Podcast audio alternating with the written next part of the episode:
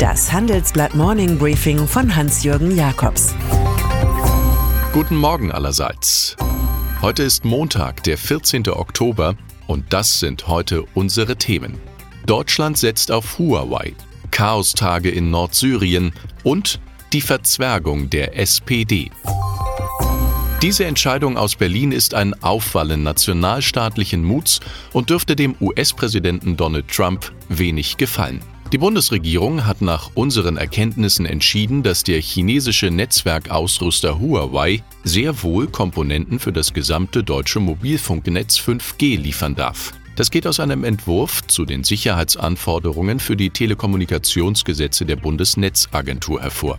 Eine schärfere von den USA geforderte Fassung, zum Beispiel mit einer Antispionageklausel, die Huawei den Marktzugang versperren würde, wurde vom Kanzleramt verhindert. Angela Merkel fürchtet ein Zerwürfnis mit China, weil das Bündnis mit den USA immer weniger wert ist. Es könnte aber auch schlimm sein, erst dann zu merken, dass man keine Freunde hat, wenn man Freunde nötig hat. Plutarch. Am heutigen Montag beraten die EU-Außenminister in Luxemburg, wie sie aus dem Schlamassel herauskommen, in das sie US-Präsident Trump geführt hat. Der Commander-in-Chief hat nun offiziell den Rückzug fast aller Truppen aus dem Nordosten Syriens verkündet, was den türkischen Invasionstruppen im Kampf gegen die von ihnen als Terroristen geschmähten Kurden freie Bahn lässt. Die wirklichen Terroristen, etliche IS-Kämpfer, sind in dem Chaos offenbar aus den Gefängnissen entkommen, Syrien und Russland wollen den Kurden beispringen, die ihrerseits Grenzregionen räumen. Die vertragte Lage bringt Deutschland und Frankreich nach einer Reihe von Nickeligkeiten wieder zurück auf eine gemeinsame Linie. Keine Waffenexporte in die Türkei. Heute stehen auch Sanktionen gegen den NATO-Staat Türkei auf der Agenda, vorangetrieben von Ländern wie Schweden. Viel wäre geholfen, wenn sich alle eines alten Willy Brandt-Worts erinnern würden. Krieg ist nicht mehr die Ultima Ratio, sondern die Ultima Irratio. Schon immer war es anrüchig, dass Hunter Biden in Ländern wie Ukraine oder China, die auch von Handlungen seines Vaters Joe Biden abhingen, strategisch investierte. Aber erst jetzt, da der demokratische Politiker im höheren Alter von fast 77 Jahren US-Präsident werden will, zieht der Filius Konsequenzen. Er verspricht, falls Biden Senior gewählt werde, künftig für keine ausländische Firma zu arbeiten. Als erstes verlässt der Geschäftsmann das Board of Directors der chinesischen Private Equity Firma Bochai Harvest RST BHR. Den Anteil von 10% an BHR will er aber offenbar aktuell nicht verkaufen. Vielleicht hält Jung Biden den Marktwert von 430.000 Dollar für zu gering. Die Kombination linke Sozialpolitik und rechte Innenpolitik hat sich in Polen ausgezahlt. Bei der Parlamentswahl kam die regierende nationalkonservative Partei PiS auf mehr als 43 Prozent der Stimmen und behält die absolute Mehrheit. Parteichef Jaroslaw Kaczynski kann damit weiter seine Strategie des Dobra Zmiana, guter Wandel verfolgen oder was ihr dafür hält. Offenbar verfängt der Anti-Brüssel-Kurs bei den Wählern. Gegen die Reform des Justizwesens war die EU-Kommission vor den Europäischen Gerichtshof gezogen. Ein paar üble Schlagzeilen wegen möglicher Geldwäscheverbindungen hat die Deutsche Bank schon hinter sich. Nun zieht das Geldinstitut die Reißleine. In Ländern mit hohem Geldwäscherisiko führt die Deutsche keine Auslandszahlungen mehr im Auftrag von Banken aus Malta aus. Erst im Juli hatte der Europarat in einem Bericht die Mittelmeerinsel als europäisches Einfallstor für schmutziges Geld aus dem Ausland geortet. Ähnliche Korrespondenzbankdienstleistungen will die Deutsche Bank allem Anschein nach bis zum Jahresende in Estland, Litauen, Lettland und Zypern einstellen. Auch in diesen Staaten wird Geld wohl im Schnellwaschverfahren sauber.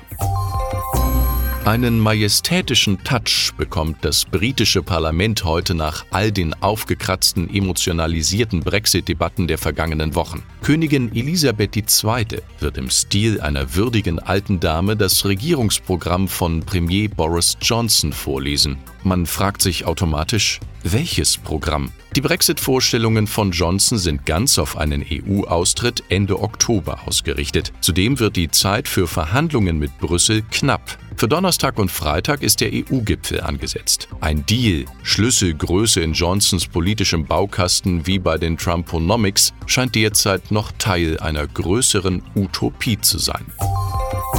Ganz im Wirbelwind des Kulturwandels präsentiert sich Alexander Birken, CEO der Otto Group, im Handelsblatt Interview. Immerhin soll die Handelsgruppe bis 2022 jährlich im Schnitt um 4 bis 5 Prozent wachsen. Seine matten Äußerungen zu Branchengerüchten kann man tatsächlich nur so deuten, dass im Otto-Reich Sportcheck an René Benko, Siegner fällt, sich am Modehändler About You auch Zalando oder ein anderer beteiligen könnte und schließlich Hermes einen Mitgesellschafter Alibaba bekommt. Nur Manufaktum wird als Markenperle von CEO Birken nicht zwingend in das Warenhaus der guten Dinge, Verzeihung, in die Liste der Verkaufskandidaten eingeführt.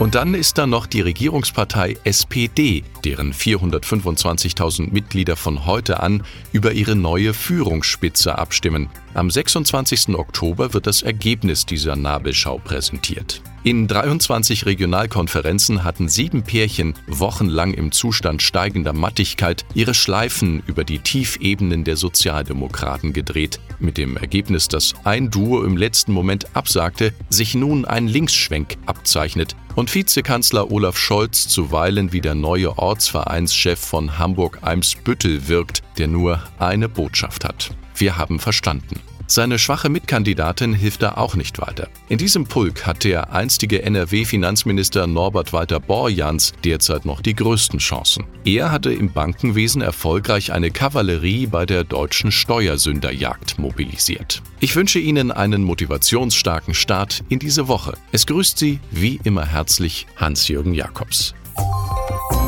Jetzt noch ein Hinweis in eigener Sache. E-Mobilität, autonomes Fahren und Shared Mobility. Nie gab es größere Umwälzungen in der Autoindustrie. Schafft Deutschland es, sich gegen die schnellere und vielleicht auch mutigere Konkurrenz aus dem Ausland durchzusetzen?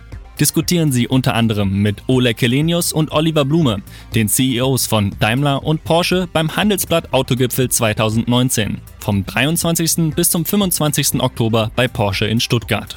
Mehr Infos gibt's unter handelsblatt-autogipfel.de.